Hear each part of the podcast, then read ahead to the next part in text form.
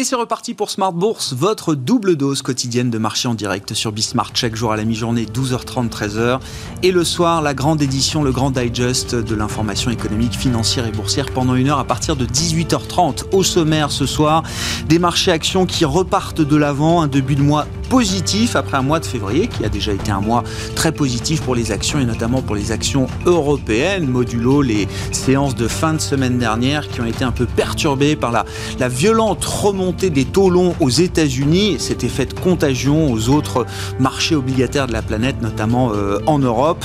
Une situation d'ailleurs qui appelle à nouveau des réactions des banquiers centraux de la zone euro aujourd'hui. Christine Lagarde, François Villeroy de Gallo, le gouverneur de la Banque de France, se sont exprimés. François Villeroy de Gallo qui estime que la BCE doit réagir à la remontée des rendements en zone euro hein, par effet de contagion avec la remontée des taux américains en Europe.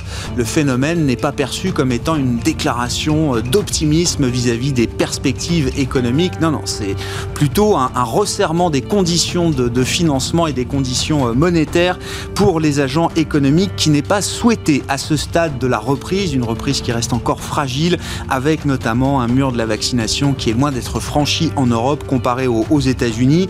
Intéressant de noter que la, la, semaine passée, la Banque Centrale Européenne a plutôt ralenti son programme d'achat d'actifs d'urgence pandémique, le PEP, avec euh, des montants qui ont été dévoilés aujourd'hui et qui n'ont euh, euh, atteint que 12 milliards d'euros la semaine dernière contre 17 milliards d'euros et plus même les deux semaines précédentes. On verra ce qu'il en est avec une réunion de politique monétaire qui sera sans doute très suivie la semaine prochaine, le 11 mars, pour la prochaine réunion du Conseil des gouverneurs de la Banque centrale européenne. Les marchés sont néanmoins positifs en ce début de mois, je le disais, avec une belle reprise des actions européennes, plus 1,5% pour le CAC à l'arrivée. Vous aurez le résumé complet dans un instant avec Nicolas Pagnès depuis la salle de marché de Bourse Direct. On parlera des sujets euh, taux, inflation et actions avec nos invités de Planète Marché dans un instant. Et puis, euh, en lien avec l'inflation, une des premières clés de lecture, ce sont quand même les prix des matières premières qui ne cessent de progresser. Toutes les matières premières confondues, l'énergie, les métaux industriels, les matières premières agricoles également. On en parlera à 19h15 avec Benjamin Louvet, spécialiste et gérant matières premières chez Ophi Asset Management, qui sera avec nous en plateau donc dans le dernier quart d'heure de Smart.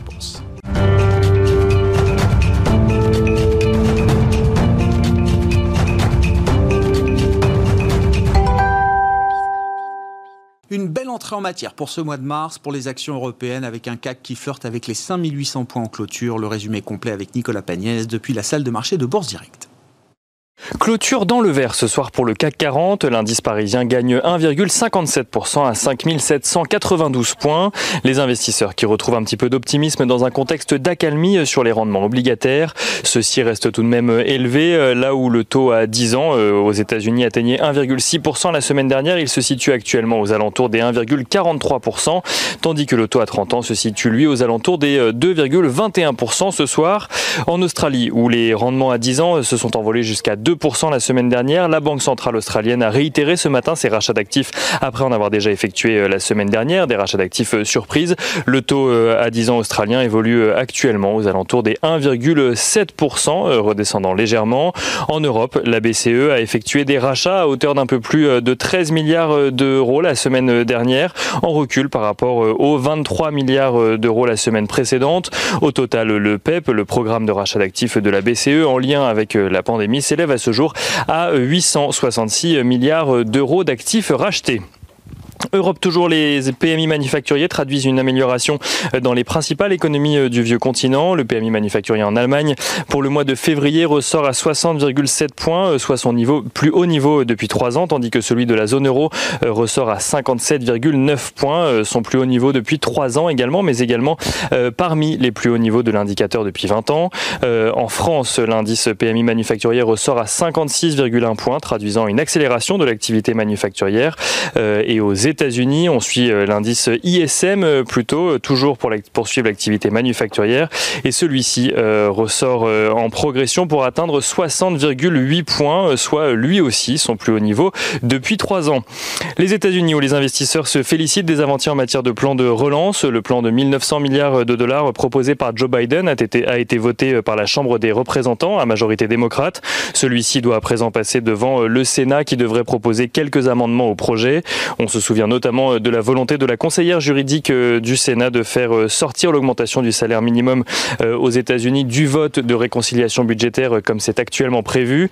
En cas d'ajout d'amendement, le, texte devrait alors revenir devant la Chambre des représentants pour qu'un nouveau vote s'y tienne. Il n'en reste pas moins que les parlementaires américains espèrent trouver un compromis d'ici au 14 mars, date à laquelle s'arrêtent les aides actuelles. Sur le front sanitaire, on notera que la FDA a délivré une autorisation d'utilisation d'urgence au vaccin développé par le laboratoire Johnson Johnson. Euh, Johnson Johnson qui a mis au point un vaccin dont l'administration ne nécessite qu'une seule dose. Et on notera également euh, la vente par AstraZeneca de sa participation de près de 8% dans Moderna l'année dernière. Une information euh, du Times qui évoque une transaction supérieure à 1 milliard de dollars. Du côté des valeurs à Paris à présent, les immatriculations de voitures neuves ont reculé de près de 21% en France en janvier, selon le comité des constructeurs euh, français d'automobiles. Cela n'empêche pas euh, Stellantis et Renault d'être recherchés depuis ce matin. Stellantis signant même euh, parmi une des plus fortes hausses du CAC 40 ce soir. Eurofin Scientifique annonce de son côté un résultat net de 539,4 millions d'euros en 2020 contre plus de la moitié un an plus tôt, avec un chiffre d'affaires en croissance de 20%. Le groupe confirme ses perspectives pour 2021 et annonce être confiant pour l'année en cours. On notera également pour du côté des plus fortes hausses ce soir donc Airbus qui gagne environ 5%, Unibail Rodamco euh, Westfield qui gagne également euh, environ 5%, Kering gagne à peu près 4,5% euh, à la clôture ce soir. Du côté des plus fortes baisses, on notera ST Microelectronics qui perd 1,8% environ et Carrefour qui perd 0,66%. Et on finit avec l'agenda de la journée de demain. Demain, les investisseurs suivront les chiffres de l'inflation en février en zone euro, mais également les chiffres du chômage pour le mois de février en Allemagne. Nicolas Pagnès en fil rouge avec nous tout au long de la journée sur Bismart depuis la salle de marché de Bourse Direct.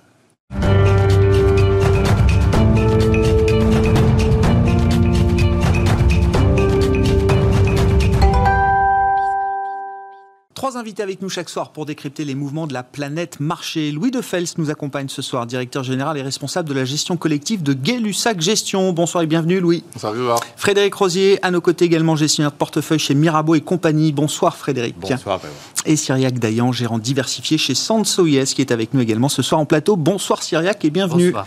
Commençons avec les taux. Euh, le retour au calme est évidemment euh, euh, constaté aujourd'hui sur la partie obligataire avec un 10 ans américain qui revient entre 1,40, 1,45. on n'est plus sur les 1,50, 1,60 qu'on a vu la, semaine dernière. Néanmoins, ça reste quand même le fait marquant des derniers jours sur les, marchés, cette accélération de la, de la, remontée des rendements obligataires aux États-Unis. Qu'est-ce que vous en retenez, euh, Syriac? Quels sont les éléments qui peuvent justifier ce, ce mouvement de marché, fondamentaux, techniques? Et puis n'oublions pas quand même que la semaine dernière était une semaine importante de communication pour la Fed et notamment pour Jérôme Est-ce que la Fed s'est montrée un peu trop naïve en tolérant visiblement ce mouvement de remontée des rendements obligataires? Alors c'est un peu paradoxal parce que finalement, si les taux remontent, c'est parce que la situation économique va bien, voire trop bien d'une certaine manière. On a vu les ventes au détail, par exemple, qui ont été publiées de manière extraordinairement élevée aux États-Unis. Troisième chiffre le plus élevé de l'histoire des données euh, sur ce chiffre-là, euh, sachant que ça date de 1980, donc on a vraiment un historique très long. Donc finalement, des très bonnes surprises au niveau économique aux États-Unis. Maintenant, on parle de 6 à 7 de croissance aux États-Unis. Et dans ce contexte-là, c'est pas illogique que les taux remontent. Euh, le problème, c'est la rapidité du mouvement. Mm. Et c'est vraiment cette, euh, ce, point d'équilibre qu'il faut trouver pour les banquiers centraux. C'est finalement qu'il y a une certaine logique à ce que les taux remontent parce que l'économie va mieux et qu'un taux américain à 1,50, c'est pas non plus illogique dans le contexte actuel. Mais par contre, le problème, c'est la rapidité. Et depuis le début de l'année, on est passé de 1 à 1,50, donc 50 BP en deux mois. Il ne faudrait pas que ça se reproduise tous les deux mois, autrement ça va devenir très compliqué pour euh, finalement l'économie américaine, parce qu'il y a un effet de diffusion. Et la Banque centrale américaine se retrouve dans une situation un peu compliquée, c'est-à-dire elle veut ralentir ce mouvement, voire permettre une stabilisation dans les prochains mois pour ensuite peut-être euh, un retour à une hausse, mais à une hausse beaucoup plus progressive. Mhm. Et dans sa communication, finalement, la Fed joue un subtil jeu. Le premier élément, c'est quand même que la Fed continue à acheter massivement des taux, mhm. puisqu'elle rachète 120 milliards par mois euh, et qu'elle va continuer. Deuxième élément, elle va aussi continuer à finalement maintenir une politique durablement bas, une politique monétaire durablement bas. Alors 2022, 2023, on ne sait pas exactement, mais on a quand même une visibilité qui est très longue. Néanmoins, il y a finalement cette reprise économique qui est forte le pétrole qui remonte assez significativement et donc cette inflation qui pourrait remonter. Mais ce qu'il faut comprendre, c'est que la Fed croit, en tout cas aujourd'hui, que cette remontée de l'inflation, elle est temporaire et elle n'achète pas du tout le scénario d'une inflation durablement élevée. Et c'est pourquoi, finalement, aujourd'hui, elle est plutôt en train de temporiser.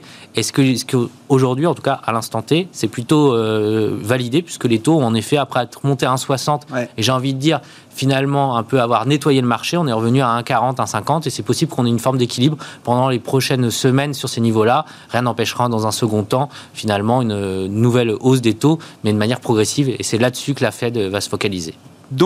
Plutôt bien vu de la Fed. Vous dites la, semaine dernière, c'est vrai qu'on sait quand on a vu les taux monter à 1,60 euh, jeudi dans la, soirée, on s'est demandé si la Fed perdait pas un peu le contrôle parce que en plus derrière cette dernière vague de remontée des rendements obligataires, il y a quand même l'idée que le marché euh, price aussi un, resserrement des conditions financières, des hausses de taux de la Réserve fédérale américaine beaucoup plus tôt que ce qui est prévu par le scénario de la Fed. Ça c'est la nouveauté, on va dire, dans le, mouvement de remontée des, taux. Mais à ce stade, vous dites finalement la, la Fed a plutôt bien fait d'insister sur le fait que c'était avant tout le reflet de perspectives économiques positives il y, a vraiment une notion de crédibilité pour la Banque centrale. C'est-à-dire que si elle s'engage à nous dire que finalement les taux ne doivent pas remonter, qu'il faut qu'ils restent à 1,50 et que le lendemain on remonte à 1,55, 1,60 et qu'elle se, retrouve finalement à acheter massivement des taux des obligations pour essayer de soutenir, euh, bah, de maintenir ce, taux proche de 1,50 et qu'elle n'y arrive pas, là il y a un vrai problème de crédibilité. Mm. Et donc la Fed ne veut pas s'engager dans ce combat directement avec les marchés, elle est plutôt dans un subtil équilibre et aujourd'hui, en tout cas, elle a plutôt réussi ça. Maintenant, euh, vendredi, il y a les chiffres du chômage. On peut très bien avoir un très bon chiffre du chômage qui pousse les taux un petit peu, un petit peu plus haut. Mais la question, c'est le un petit peu. C'est-à-dire que si ça monte de 5 ou 10 BP, c'est pas grave. Si par contre, on a plusieurs journées d'affilée où ça monte de, 10 BP, à ce moment-là, il y aura un problème de crédibilité de la Fed. Mais on a quand même eu, il faut le rappeler, depuis le début de l'année, une hausse de 50 BP. Euh, en partie par les points morts d'inflation qui sont passés de 2 à 2,20. Alors donc quand même qui une partie non négligeable qui vient par cette hausse de l'inflation anticipée, mais aussi par les taux réels qui ont monté. Donc finalement, il y a quand même une vraie logique. Et on partait de 0,50 il y a encore quelques mois. Hein. donc il y a quand même 1% de hausse de taux aux États-Unis. Euh, Aujourd'hui, c'est pas rien non plus euh, en termes d'anticipation. Frédéric, Frédéric Rosier, quel est le narratif là sur les taux que, que vous achetez, qui vous convient le mieux? Est-ce que de voir les taux remonter, c'est euh, une bonne nouvelle Le marché euh, anticipe une accélération de la croissance et de la reprise? Est-ce que c'est euh, mauvaise nouvelle parce que la Fed est peut-être en train de perdre le contrôle de la, de la situation? Est-ce que le marché se montre déjà fébrile face au risque d'inflation alors qu'on n'a pas encore vu les premiers effets de la reprise sur l'inflation hein? Je le précise, je crois que la dernière marque d'inflation corps PC aux États États-Unis, elle est sortie à 1,5 ou 1,4, je crois, pour le, pour le mois de février. On en est loin, mais c'est vrai que sur ce plateau, il y a quelques, il y a quelques semaines, on était à 1,10, 1,20, et on se posait la question à quel niveau de taux d'intérêt le marché allait prendre peur? Alors, oui. est sorti aux alentours de 1,70, 1,75. Le 1,50, c'est un chiffre qui est plus que symbolique, puisque c'est le rendement des marchés actions. Oui. Donc, c'est le point pivot. On parlait d'un point pivot. Le 1,50 sert un petit peu de, de base, c'est-à-dire au-dessus d'un 50, alors c'est pas le niveau à 50, on, est en train de normaliser, donc euh, on va pas dire aujourd'hui qu'un 50 c'est des taux c'est tout sauf des taux sur du long terme en tout cas. Euh, mais c'est vrai que c'est l'accélération qu'on a connue qui a provoqué ce désengagement sur les valeurs techno qui sont des valeurs chères, au profit par contre de, valeurs, par exemple le secteur financier qui a profité de la portification de courbe de taux. Donc le marché, il a il a connu une rotation très importante, à vrai dire. Il ne l'a pas baissé en lui-même, puisqu'on a vu quand même des secteurs qui ont plutôt profité d'ailleurs de ce phénomène-là de repontification de la courbe de taux, les financières notamment. Donc, il y a eu un stress parce que on a eu effectivement les gros poids d'indices, notamment aux États-Unis, qui ont baissé dans le sillage de cette hausse de taux. Mais on a vu aussi, à l'inverse, des secteurs profiter de, de, ce phénomène-là. Donc, c'est tout sauf inquiétant. La rapidité provoque, à mon avis, plus de désordre court terme. Euh, alors, ce matin, il y a eu encore des publications. Il y a beaucoup de grandes maisons qui cherchent un petit peu ce point, ce seuil critique. On a eu Nomura, on a les grandes maisons de, de, américaines qui cherchent un peu. Donc, ça navigue entre 1,50, 2%. 2, pour certains, ça paraît être le, le seuil critique sur lequel on pourrait avoir un dégagement massif sur, sur les actions. Mais je répète, c'est pas le niveau qui compte, c'est la, c'est la, la, vélocité de, de, ce mouvement qui peut provoquer des, des, dégagements très forts. Et, donc, comme le disait Syriac, on a fait 1,150 en un mois et demi là, sur le 10 ans américain. Euh, il ne faut pas que ça continue à ce rythme-là. Il ne faut pas qu'on soit à 2% ah, bah, euh, fin mars. Si, quoi. On prend, si on prend 0,50 toutes bah, semaines... Non, mais, je veux dire, attendez, euh, Frédéric, vous rigolez, mais il y a encore deux mois, on était dans l'idée, le paradigme lower for longer. Les, bah, oui, non, les taux, non, mais... Bah, si, je le rappelle quand même, l'idée du consensus il y a deux mois. Les taux vont rester à ce niveau-là, voire plus bas pour l'éternité, en tout cas aussi loin que les perspectives ou les prévisions, euh, qu'on puisse faire des, des, prévisions. Déjà, ce paradigme-là, il a quand même beaucoup changé maintenant. hein. pour se rappeler, il y a quelques semaines sur ce plateau aussi, on disait sur les États-Unis, ça paraissait peu probable. En Europe, oui.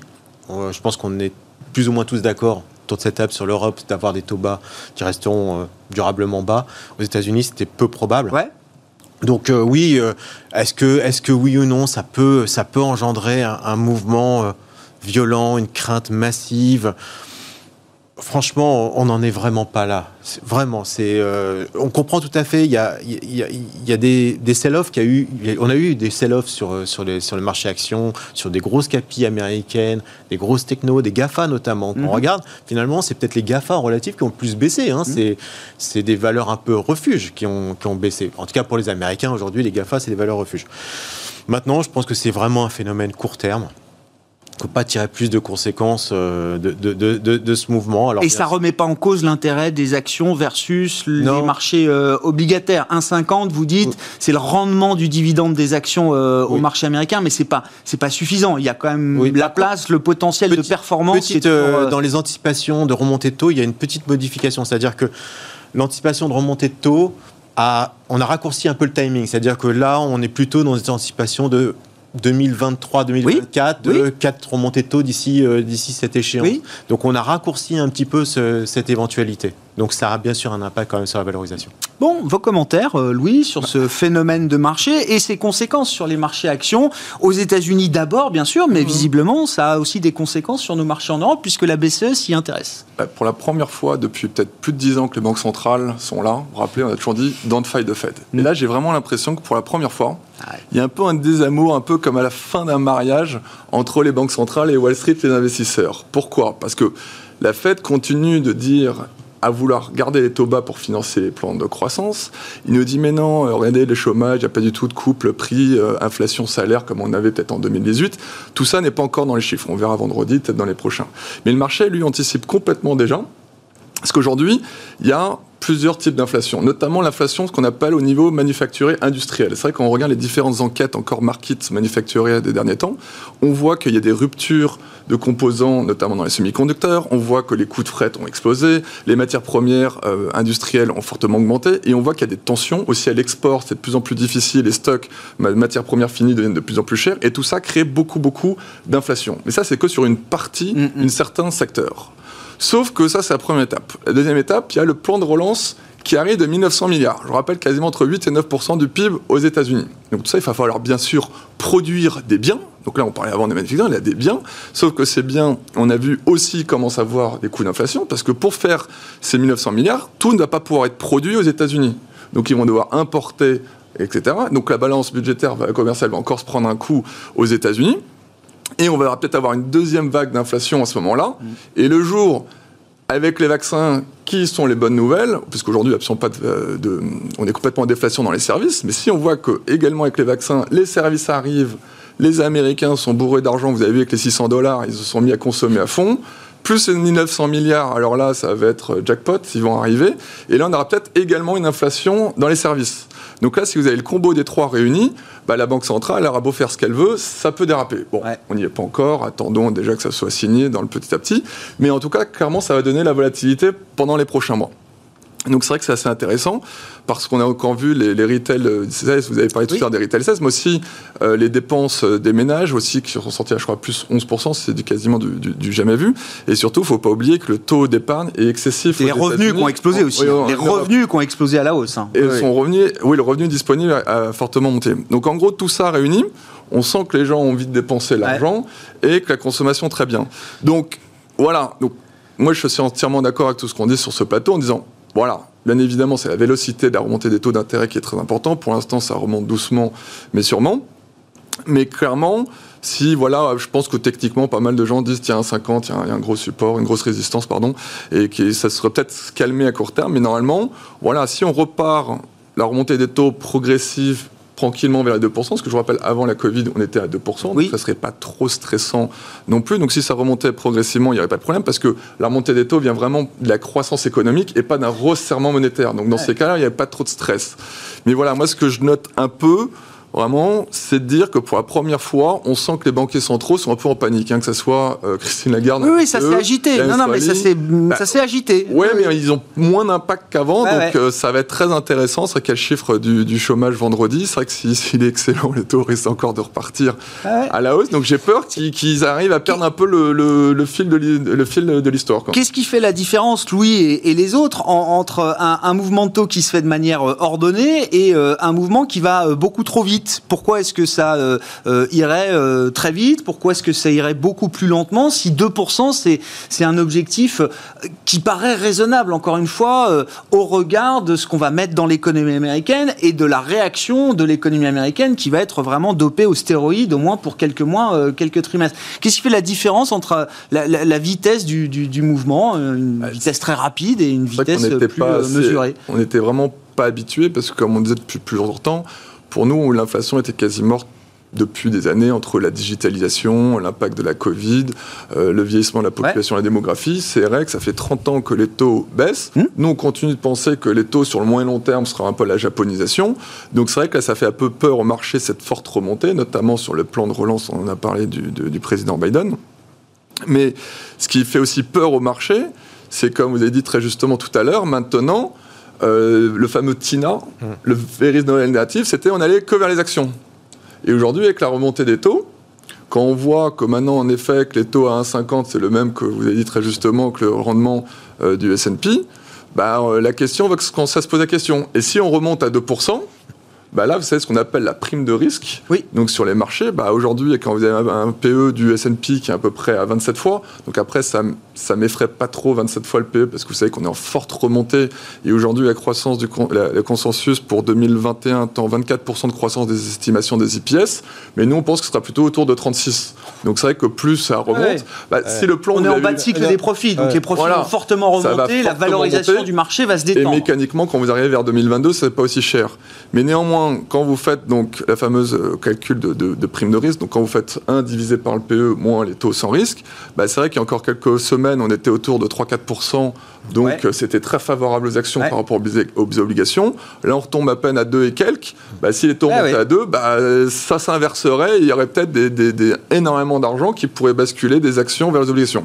Mais je vous rassure, on n'y est pas encore. Bon, euh, justement, intéressant d'un point de vue d'une gestion diversifiée. Euh, c'est encore avantage aux actions. À partir de quand est-ce que les taux et tout ce qui découle des taux, des taux obligataires devient plus intéressant selon vous, Sirac Et encore une fois, Qu'est-ce qui fait la différence en termes de scénario? Entre un, scénario où on a des taux qui euh, continuent à, ce rythme-là et puis des scénarios, euh, un scénario euh, dans lequel les, taux remontent beaucoup plus graduellement. Qu'est-ce qui fait la différence? Alors, pour répondre déjà à la première question sur la, la, partie diversifiée, nous, notre sentiment en termes de construction de ce portefeuille, alors qu'on a été, euh, on a porté de l'obligataire et du, des taux, ce qu'on appelle les taux corps, donc du Boon, du T-Notes dans les portefeuilles pendant euh, longtemps. Bien sûr. Euh, nous, on a, ce qui n'est pas le cas de la plupart des maisons. Hein. La mm. plupart des maisons sont sous-exposées, voire sensi négatives depuis de nombreuses années. C'est pas notre cas. Nous, on a été positif sur les taux jusqu'à. Vous êtes resté positif beaucoup plus longtemps que les autres. Exactement. On est resté jusqu'à 2020. Donc c'est vraiment quelque chose qu'on a gardé ah sur des années qui n'étaient pas forcément évidentes. Et on a réduit notre sensibilité et on a sorti tous les taux corps fin 2020, début 2021, parce qu'on a considéré qu'en fait, il y avait plusieurs facteurs qui s'étaient inversés fondamentalement. Le premier point, c'était la valorisation. C'est-à-dire qu'on cherche tous le point d'équilibre, mais ce qui était sûr, c'est qu'un T-Notes à 0,50, la valorisation, elle était vraiment au tapis. Et le potentiel, en fait, de, de, gain sur cette position, elle était très faible et que le carry donc, dont on parle là, c'est vraiment cette logique-là, à 0,50, ça compense très peu de mouvement si vous avez une hausse de taux. Mm. deuxième élément, c'était le changement au niveau du momentum. On a vu qu'il y avait quand même un retournement. Là, on parle euh, finalement de l'accélération, mais il y a vraiment un retournement qui est assez fort. Le troisième élément de notre point de vue, c'était aussi on va dire, dans une logique de reprise de la croissance économique globale mondiale qui, était, qui allait soutenir vraiment le mouvement sur les taux. Et euh, le dernier point qui pour nous, pour répondre sur votre question sur la diversification et la construction de portefeuille, c'était que la recorrélation, cette corrélation plutôt négative entre les taux et les actions, on a vu à partir de septembre, septembre qu'elle ne fonctionnait plus. Oui. Et là, on a eu un cas d'école, c'est-à-dire que vous perdez sur les taux et vous perdez sur les actions en même temps. Donc tout ça fait que de notre point de vue, aujourd'hui, d'avoir des taux corps dans les portefeuilles, ça a plus d'intérêt. Par contre, d'avoir des actions de manière plus, on va dire, structurelle sur 2021, on a de la vol, mais ça garde, ça garde une vraie logique. Ça, c'est pour la logique construction de portefeuille. Aujourd'hui, pour répondre à votre deuxième question, qu'est-ce qui fait que finalement, en termes on gère c'est très difficile de répondre. Mais ce qui est sûr, c'est que quand vous avez eu finalement, quand vous regardez techniquement, par exemple des RSI, des choses comme ça, vous voyez qu'aujourd'hui on est en surachat ou survente. Alors les taux, c'est toujours compliqué si vous regardez oui, en prix ou, en les taux. Voilà. Mais ce qui est sûr, c'est qu'aujourd'hui, si on regarde les taux, il y a eu vraiment un mouvement très fort très rapide, donc une forme de stabilisation techniquement paraît logique. Il y a aussi une On a survendu les obligations américaines, là vous dites dans la, la, phase de, récente, dans la semaine passée. Dans la semaine passée, est-ce que vous citiez le 1,60, 1,61, ce T-note oui. Et on voit très bien qu'on spike, on spike et derrière c'est revenu. Parce qu'il y a un moment donné, il y, a des, il y en a et alors, c'est les gros instituts, c'est les fonds de, les fonds, les fonds de pension. Ils ont besoin d'acheter des taux. Et donc, à un moment donné, ils vont retrouver l'appétit. Alors, on ne sait pas si c'est un 50, un 60 ou, même deux, mais ces gens-là, ils ont besoin d'acheter du, papier. Et donc, ils vont revenir et il faut mieux l'acheter maintenant qu'il y a, deux mois. Donc, c'est très difficile de vous donner euh, une véritable réponse claire et évidente. Par contre, de notre point de vue, l'accélération, elle ne peut pas continuer comme ça, mécaniquement et pour des raisons techniques. Et le dernier point, je le répète, on peut, le don't fight the Fed, il est peut-être un peu contesté, mais on sait qu'il y a, quelqu'un en face de vous qui va acheter 120 milliards tous les mois. Et donc, il faut vraiment avoir une conviction très forte pour se mettre en face. Et c'était plus facile à 0,50 ou à 1 que à 1,50. Frédéric oh, Nous, on est effectivement sorti aussi euh, des, taux parce que le spread, par exemple, sur l'investment grade, euh, il n'y avait plus de place. Donc, euh, il n'y avait qu'à de la perte à, finalement aller chercher. Donc, même sur la partie crédit, c'était devenu y y inintéressant. Même sur le yield, c'est vrai que ça devenait de plus en plus risqué. Donc, Bon, on a encore des positions courtes, honnêtement, mais honnêtement sur du. C'est plus un risque qui est correctement rémunéré, vous ça, ça, ça, a plus de sens. Ça revient à acheter quand même un marché qui historiquement est au plus haut on n'a jamais vu les taux euh, négatifs, penser que, que ça, ça peut être plus négatif que négatif. Mm. Euh, finalement, euh, c'est un peu le danger d'ailleurs dans nos métiers, puisqu'on a tous, je pense, ces contraintes aujourd'hui de dire on a des clients qui ne veulent pas prendre de risques actions. Et ils arrivent et ils veulent investir sur, sur des, taux. Ils prennent plus de risques aujourd'hui en investissant sur les taux que sur les actions. c'est l'inversion totale du risque. Aujourd'hui, le, risque. Les actions, c'est au plus haut aussi, Frédéric. Hein. Bah, ça dépend si vous regardez euh, les multiples. Euh, non, je suis pas, suis pas aujourd'hui. Non, je suis pas tout à fait d'accord là-dessus. Et ça dépend quelle action. On répète, hein, il y a des actions qui sont pas chères aujourd'hui. Il y en a qui sont très très chères, mais il y en a qui sont pas chères. Donc euh, il y a toujours la place sur les actions, sur les taux. Donc on vient vous voir en disant je veux pas prendre de risques et je veux investir sur les taux à moins 0,60, c'est compliqué, c'est l'inversion totale du risque. Donc là, c'est vrai qu'on est, on est un peu embêté avec ce genre de situation. Donc il y a des stratégies euh, long short, par exemple, sur les taux qu'on peut mettre en place. Euh, il y a de la place sur des obligations convertibles aussi, euh, mais sur des taux et des taux longs, honnêtement, il y a, il y a que des gadins à prendre. Bon, si la remontée euh, des taux euh, aux États-Unis est, vue comme positive à ce stade et vous conforte dans l'idée qu'il ne faut pas avoir de, taux euh, aujourd'hui, qu'en est-il en Europe, Frédéric? Visiblement, on a très peu de taux en Europe. Nous. Non, mais visiblement, la Banque centrale européenne est beaucoup moins à l'aise que la Fed avec le, niveau, la remontée des taux également en Europe. là aussi, le mouvement sur le 10 ans français on était quoi? On était à 0,06, 0,10, 0,10. 0 plus, 0,06, oui. 0,06, Et là, on, est, on a rebaissé, on, est on, vient à moins, moins 0,10. Voilà, je pense que ça va se normaliser. Je répète, il n'y a aucune raison d'avoir une hyper de la courbe de taux en, en Europe. Je sais par exemple que sur le marché, euh, sur les actions euh, bancaires, euh, ça a bien aidé hein, mm. ce, mouvement sur la pontification de courbe de taux. Est-ce qu'il va s'inscrire dans la durée? Peut-être, mais en tout cas, peut-être pas dans l'immédiat. Bon, Louis, euh, en termes de stratégie d'investissement, là, dans cet environnement, s'il faut compter sur une poursuite de la remontée des taux, alors la vitesse, c'est une chose, mais visiblement, c'est le sens du voyage quand même pour, euh, tout le monde. Qu'est-ce que ça implique dans euh, votre gestion, alors notamment sur vos, vos domaines d'expertise, les, small caps en France et, en Europe Est-ce que c'est des, des, des, segments de marché qui sont très éloignés des problématiques de taux dont on discute? Alors, ça, ça joue sur les GAFAM, sur des ensembles aussi importants. Est-ce que ça peut avoir une influence aussi sur des, marchés avec des entreprises de taille beaucoup plus petite? Oui, bien, évidemment, parce que les small caps ont tendance à surperformer leur grand leur père, donc les, les large caps, normalement en reprise économique. Donc normalement, quand les taux se repentifient, donc en ce moment, c'est vrai qu'on a vu depuis l'annonce du vaccin que les small caps avaient nettement surperformé. Donc c'est pour la thématique un peu cyclique, value, parce que c'est des sociétés qui sont souvent moins chères et qui ont plus de croissance. Donc c'est vrai que c'est un très bon investissement et on continue de pousser cette thématique pour jouer cette fameuse rotation sectorielle. Mais surtout, ce qui est très compliqué aussi, c'est euh, aujourd'hui, on parlait toujours pour un investisseur qui va faire du sans risque. On l'a bien vu que depuis la forte remontée des taux, mm qu'est-ce qui est devenu défensif? Ce sont plutôt tout ce que les gens ne voulaient pas voir, à savoir les bancaires, les pétrolières. et la dernière fois que c'est arrivé, c'était dans les années 2000. Donc voilà, euh, je dis pas que ça va être pareil, mais c'est vrai qu'aujourd'hui, c'est très difficile. Même quelqu'un qui est très prudent ou qui veut aller acheter du Nestlé aujourd'hui, bah, Nestlé, comme c'est considéré très défensif, ça marche pas. Bah, tous les jours, ça baisse. Donc ça va être très difficile pour un gérant privé en ce moment expliquer en disant mais je comprends pas, mon titre vient de perdre 10-15% depuis 2-3 mois alors que le marché lui n'a pas bougé. Donc ça, ce qui est très difficile pour nous gérants en ce moment, c'est que le CAC 40 ou les différents indices n'ont quasiment pas bougé, ils sont quasiment au même niveau, toujours quasiment au plus haut, notamment aux États-Unis. Et il y a une forte rotation sectorielle. On a vu que la semaine dernière, le Nasdaq avait perdu 5%, que le Dow mm, Jones mm. était positif. Et voilà, donc nous, on continue de penser, malgré la repentification des taux, on est toujours très averse au secteur dit value trap, à savoir les bancaires, les télécoms, les pétrolières, tout ça. Pour nous, c'est des secteurs qui sont vraiment très finis et qui, bien évidemment, avaient été trop vendus. Donc là, ça remonte. Mais un des bons moyens de jouer cela, c'est par les small caps. Parce que dans les small caps, il y a beaucoup moins cette rotation sectorielle. C'est vraiment des petites histoires avec des managements dans des niches de marché et qui permettent de, vivre leur vie avec des récurrences de, croissance de bénéfices par action année après année avec des, des fortes générations de cash flow. Donc c'est vraiment ce type de, valeur qu'il faut avoir. Mais après aussi, euh, je veux mettre aussi de temps en temps un bémol.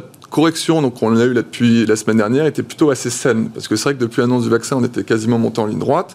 Et comme très souvent, rappelez-vous, vous m'avez déjà interrogé il y, a, un peu plus d'un mois sur ce plateau, m'a dit, mais est-ce que ça n'était pas être trop vite sur certaines valeurs? Et c'est vrai qu'il y a certaines valeurs de mauvaise qualité, notamment sur les small caps et même, qui avaient explosé. Il y a mmh. eu même, rappelez les short squeeze, on en avait parlé un moment sur GameStop, il y en a qui ont essayé de le faire sur Air France, et que pour cette société qui est quasiment complètement faillite, qui ont remonté. Donc, donc voilà, donc attention quand même, je sais qu'il y a eu plus de 800 000 euh, nouveaux actionnaires en France sur les deux dernières années, donc 400 000 l'année dernière. Donc c'est bien tout ça, faut faire, mais quand même attention de ne pas acheter non plus n'importe quoi. Vous, vous n'avez pas envie euh, de, tactiquement de, vous mettre euh, trop exposé justement à ces thématiques qui ne sont pas des thématiques de long terme pour vous, Louis? Non, parce que comme on disait tout à l'heure, voilà, c'est vrai que c'est remonté un peu fort vers les 1,50, passé de 1 à 50 assez vite aux US et même en Europe ça a suivi mais d'une façon mm. moindre, mais bon le marché suit euh, la, tendance.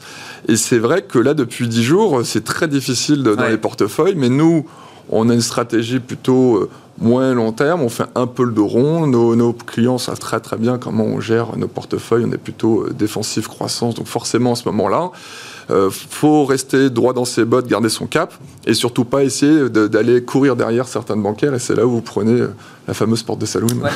bon, des banques qui ont repris encore, je sais pas, 15-20% euh, en février. J'ai vu Soggen, ça avait pris 25%, 25-30% sur le mois de février. Voilà, c'est ça, leader de, du marché parisien sur le mois de février, qui a été un, mois très positif. Ça s'est joué en début de mois pour, pour le CAC et pour les indices européens. Sur le, le, le, positionnement d'un fonds diversifié aujourd'hui chez Sanso IS, Syriac, alors je sais pas, il y a peut-être la partie tactique, une partie un peu plus stratégique. Comment on équilibre entre les deux, là, avec l'idée que vous êtes euh, beaucoup plus agressif sur les actions aujourd'hui que vous ne l'étiez il y a encore quelques mois. Enfin, en tout cas, la partie taux a, disparu, on va dire, de votre euh, univers d'investissement, entre guillemets. Hein. plus agressif dans la réduction des taux que sur la hausse des actions. Sur les actions, on va dire qu'on est euh, modérément optimiste stratégiquement donc il y a vraiment une vision, par exemple, sur un fonds diversifié qui est à 35, on va être à 40 de manière stratégique. Mhm. Parce qu'on considère qu'en 2021, on l'a reparlé rapidement, mais il y a quand même une excellente nouvelle, c'est la croissance des résultats des entreprises qui va être un vrai soutien et qui va permettre un peu de, dégonfler cette question de la valorisation, en tout cas partiellement. Et je pense qu'il faut en effet décomposer en plus, parce que valorisation, oui, il y a le secteur par exemple des big data où il y a des valos euh, surréalistes, mais il y a d'autres secteurs où c'est beaucoup plus, euh, beaucoup plus fair, beaucoup plus price, euh, le prix est beaucoup plus juste. Donc sur les actions, on, nous, notre conviction, c'est d'être plutôt surexposé de manière stratégique, mais de manière modérée. C'est pas aujourd'hui qu'il faut être plein pot, euh, clairement, mmh. sur les actions. Euh, de manière tactique, là, au vu des mouvements et de recorrélation, c'est quelque chose qu'on n'aime pas beaucoup, donc on a réduit, mais c'est vraiment temporaire et vraiment stratégiquement plutôt surexposé modérément. Sur, pour le reste, une fois qu'on a dit ça, sur un diversifié, forcément, on a d'autres, d'autres classes d'actifs. Bien sûr.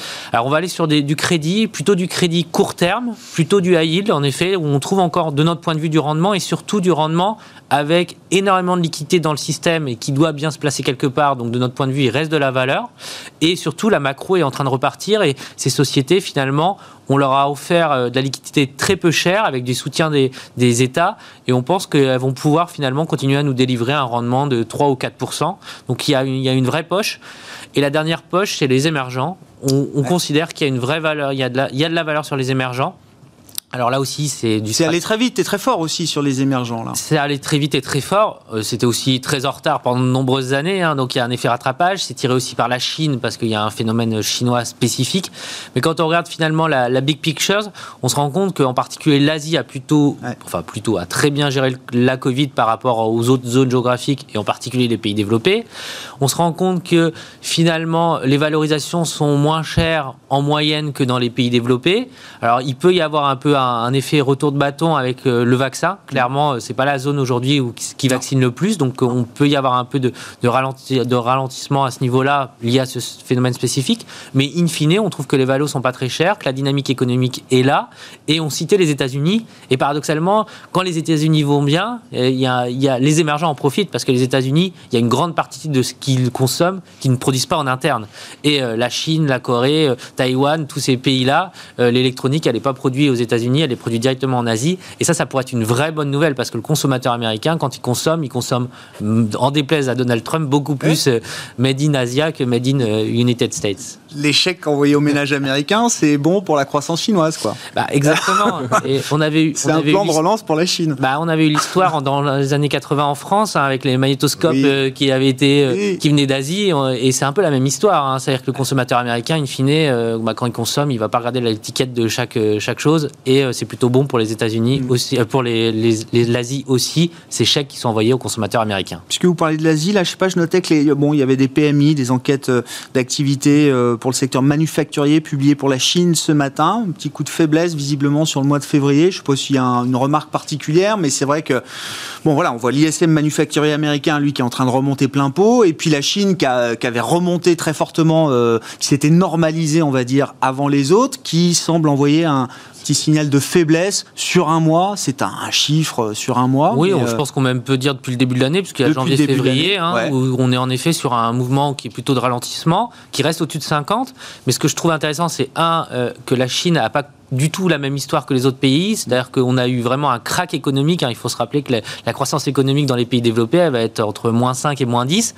en Chine, on aura une croissance de plus 2%, voire plus 3 en 2020. Donc euh, l'effet rattrapage, il est moins fort en Chine. Donc euh, mécaniquement, comme ça a moins baissé, ça rebondira un peu moins.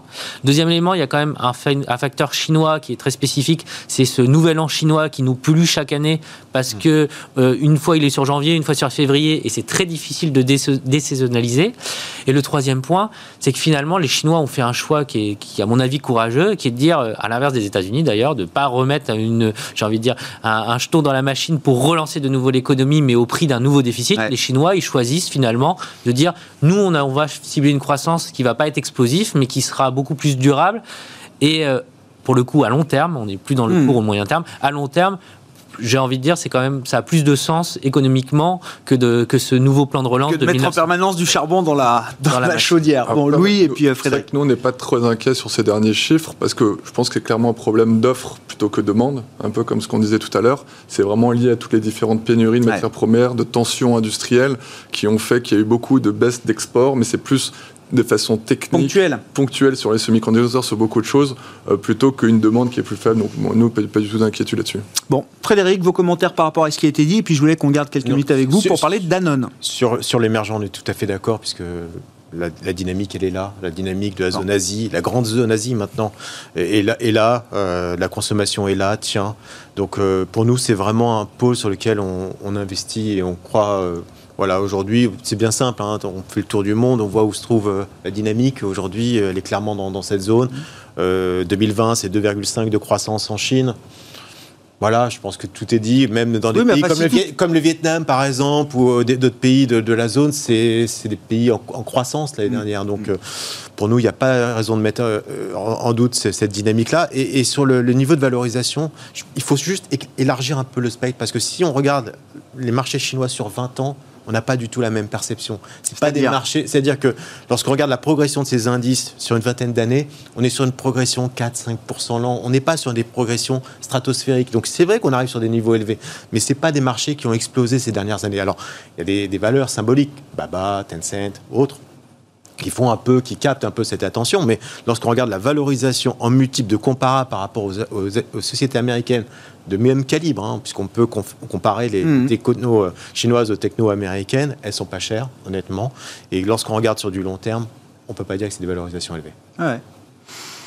Donc, on est encore confortable. Enfin, tout le monde est confortable avec ces investissements, je crois, euh, sur les émergents, si particulièrement en Asie et, Chine. Euh, voilà, si on ne nous met pas ah les bah, patrons en prison, ça c'est après le problème de éventuellement de. Ouais, mais j'allais dire, euh, ça visiblement, ah, c'est un risque qui existe toujours. Ouais, faire Jack Ma, il n'est pas allé en prison, mais. Voilà. Mais c'est un peu la décote qu'on peut justifier aussi sur sur ce marché-là. Danone, est-ce que le titre, est-ce que le titre se réveille? Est-ce que est-ce que ça va bouger? Euh, est-ce que ça devient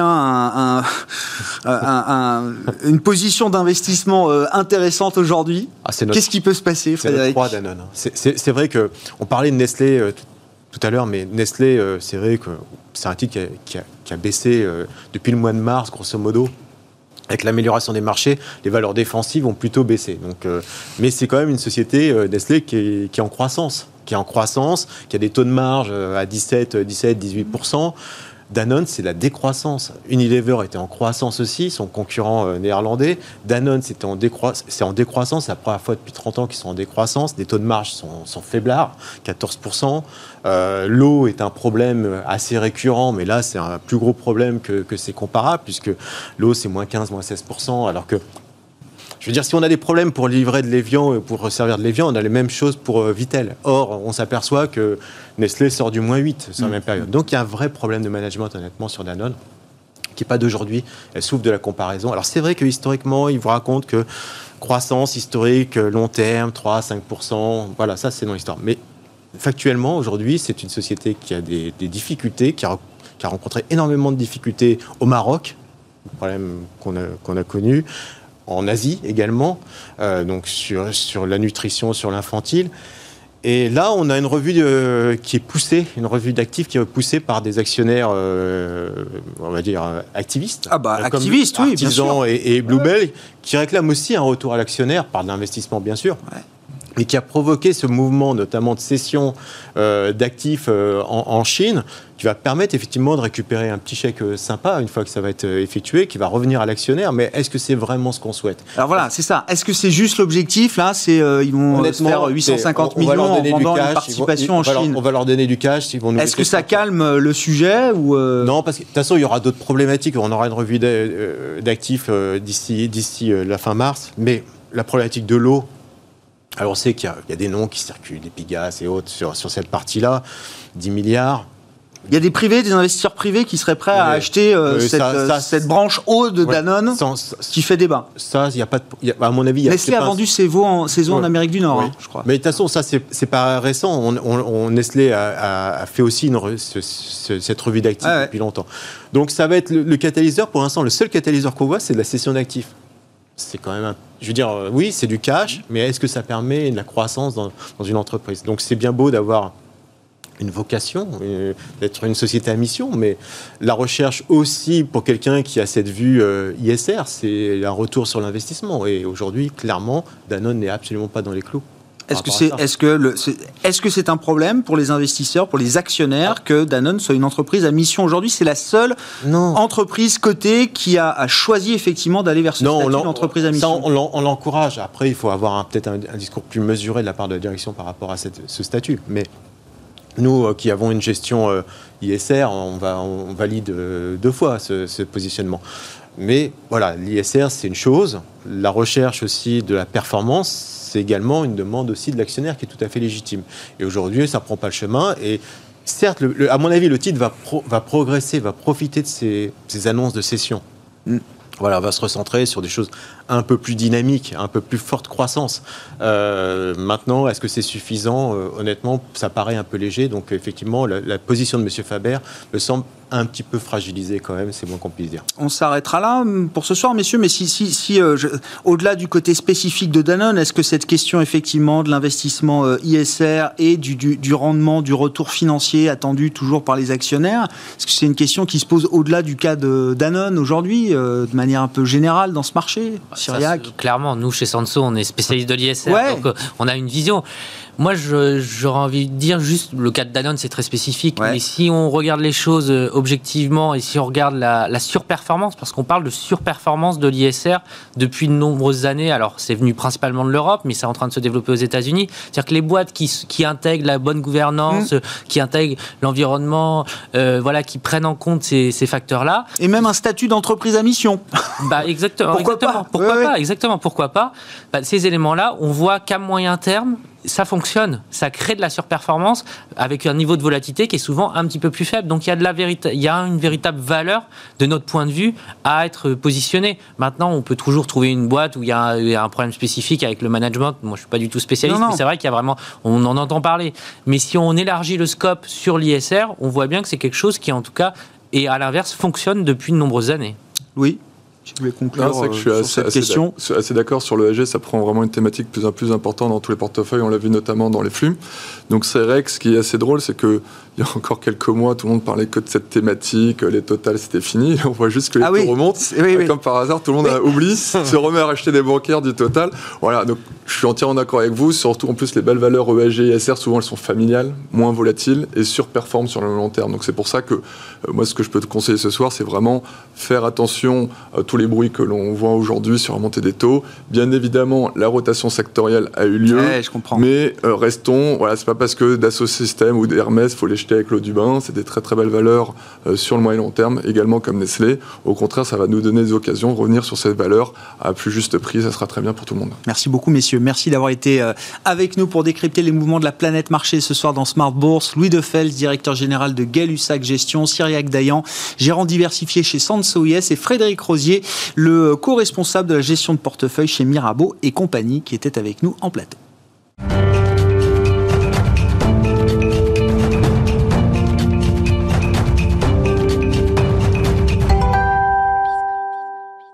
Le dernier quart d'heure de Smart Bourse chaque soir, c'est le quart d'heure thématique. Le thème ce soir, c'est celui des matières premières. Et Benjamin Louvet qui est à mes côtés en plateau pour en parler, spécialiste et gérant matières premières chez Ophi Asset Management. Bonsoir euh, Benjamin, merci Bonsoir, beaucoup d'être là. Moi j'avais une question, c'est est-ce qu'on est dans un phénomène de, de spéculation un peu euh, agressive, d'anticipation un peu agressive de marché quand on regarde les compartiments de matières premières, du pétrole à l'alimentaire, en passant par le, le, bois et les matières premières les plus, les plus spécifiques qu'on puisse trouver? tout monte depuis euh, des semaines et des mois euh, ouais. maintenant, ouais. ou est-ce que c'est l'idée d'un super cycle Je vois de plus en plus écrit l'idée d'un super cycle de matières premières. Alors je sais pas combien de temps ça dure, un super cycle de matières premières. Oh, je sais pas jusqu'où jusqu'où ça peut nous emmener, mais ouais. j'ai vu ce matin, je crois, dans des petites notes, tiens, pétrole 100 dollars, pourquoi pas? On voit tout de ah, suite ce genre. Ça fait un moment que j'en parle. Je sais, ça fait tout de suite.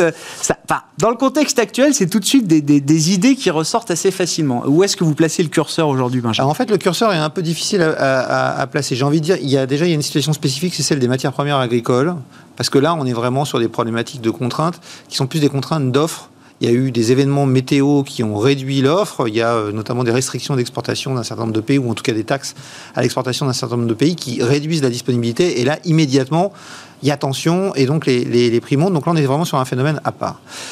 Euh, ensuite, sur les métaux, je pense que. En fait, le problème, c'est qu'il faut dissocier deux échelles de temps. Sur le court terme, on est peut-être parti un peu vite. euh, les métaux ont, ont, cette caractéristique que, je rappelle toujours le même chiffre, en 2000, la Chine représentait à peu près 10% de la consommation de mmh. tous les métaux. Aujourd'hui, la Chine représente à peu près 50% de la consommation de tous les métaux. La Chine est repartie plus vite que tout le monde, et donc on a eu cette analyse de dire la Chine est repartie, la consommation de métaux repart, il y a eu en plus des gros chiffres de commandes de, de la part de la Chine, euh, et puis derrière, il y a cette perspective de il va falloir faire une transition. Pour faire cette transition, il va falloir sortir des énergies fossiles, il va falloir passer sur les renouvelables, et on ne crée pas de l'énergie avec du vent. Euh, c'est, il faut quand même garder ça en tête. Euh, Bill Gates l'a rappelé plusieurs fois dans des conférences. Euh, pour faire de l'énergie, on peut faire de l'énergie avec du vent, mais il faut un transformateur. Et ce transformateur, il consomme des matières premières. Donc, on va avoir besoin de métaux, de beaucoup de métaux à long terme. Et ça, je pense que c'est effectivement bien parti pour un super cycle dans ce secteur-là. Mais à plus court terme, vous le rappeliez dans votre émission précédente, il y a eu des chiffres un peu décevants en Chine euh, qui sont tombés ce week-end, et on se demande dans quelle mesure il y a pas, on a peut-être mis un peu la charrue avant les bœufs, et si en fait on ne devrait pas avoir un moment une phase d'accalmie sur le cours de ces métaux qui sont sans doute montés trop vite mhm. et qui vont devoir se calmer avant de retrouver peut-être un super cycle lié à ces phénomènes de transition dont on parle depuis un moment sur l'argent, sur le platine, euh, sur le cuivre, euh, et qui peuvent amener ces cours beaucoup plus haut et nous emmener dans un super cycle. Et puis il y a les énergies fossiles qui, elles, sont dans une situation encore plus particulière parce qu'il va falloir qu'on s'en débarrasse. Le problème, c'est que on ne va pas assez vite dans la transformation de notre, de, notre système énergétique.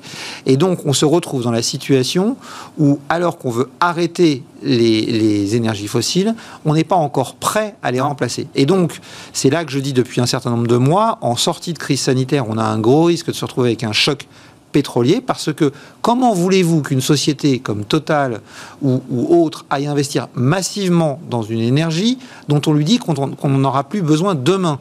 Si on investit dans les pétroles de schiste, qui, qui s'exploitent pendant, on va dire, grosso modo 18 mois. Après, ils continuent à être exploités, mais qui produisent beaucoup moins.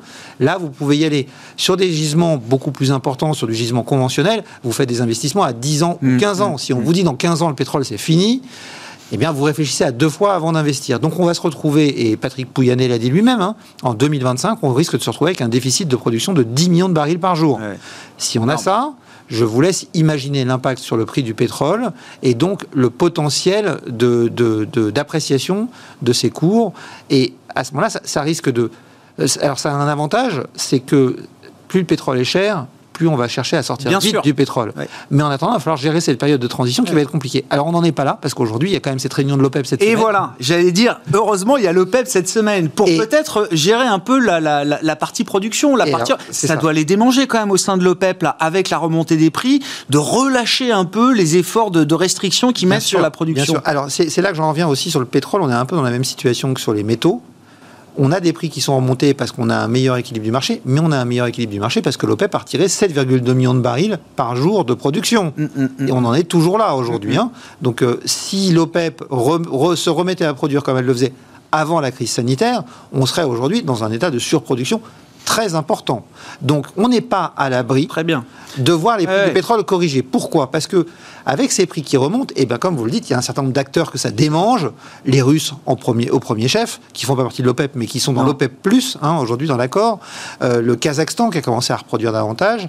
Et, et donc il va falloir arriver à mesurer tout ça. Et alors dans ce cadre-là, l'Arabie Saoudite a peut-être joué un coup encore une fois, assez intelligent. Je suis, moi, je suis assez fan de la façon dont les, les Saoudiens gèrent ces situations.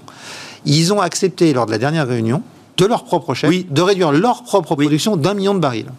Donc là, on va parler, normalement, on peut remonter la production de 500 000 barils par, par, jour, chaque mois, à compter du mois d'avril, pour les trois prochains mois. Mais il y a quand même ce million de barils supplémentaires à remettre sur le marché. Et donc là, si on a un certain nombre de, pays qui disent, bah, moi, je veux remonter ma production, l'Arabie Saoudite peut leur dire, bah, écoutez, si vous faites ça, moi, mon million de barils, je le remets sur le marché. Ou vous jouez le jeu, ou vous ne jouez pas le jeu. Parce qu'aujourd'hui, grâce à l'Arabie Saoudite, les, limites, les quotas fixés par l'OPEP étaient respectés à 103% le mois dernier. Ils sont respectés à 121%. Ils prennent sur leur compte euh, des pays qui sont peut-être moins, euh, plus complaisants, on va dire, avec les règles de l'OPEP aujourd'hui. Mais c'est super intelligent, Grégoire, parce que ça met une pression sur ces pays-là. Et en même temps, l'Arabie Saoudite, en annonçant ça, a réduit sa production de quoi? 15-16%. Mm, mm, mm. Les prix ont gagné combien? 15-16%, peut-être un petit peu plus. Et donc, au final, ils, produisent moins de pétrole et ils touchent la même chose.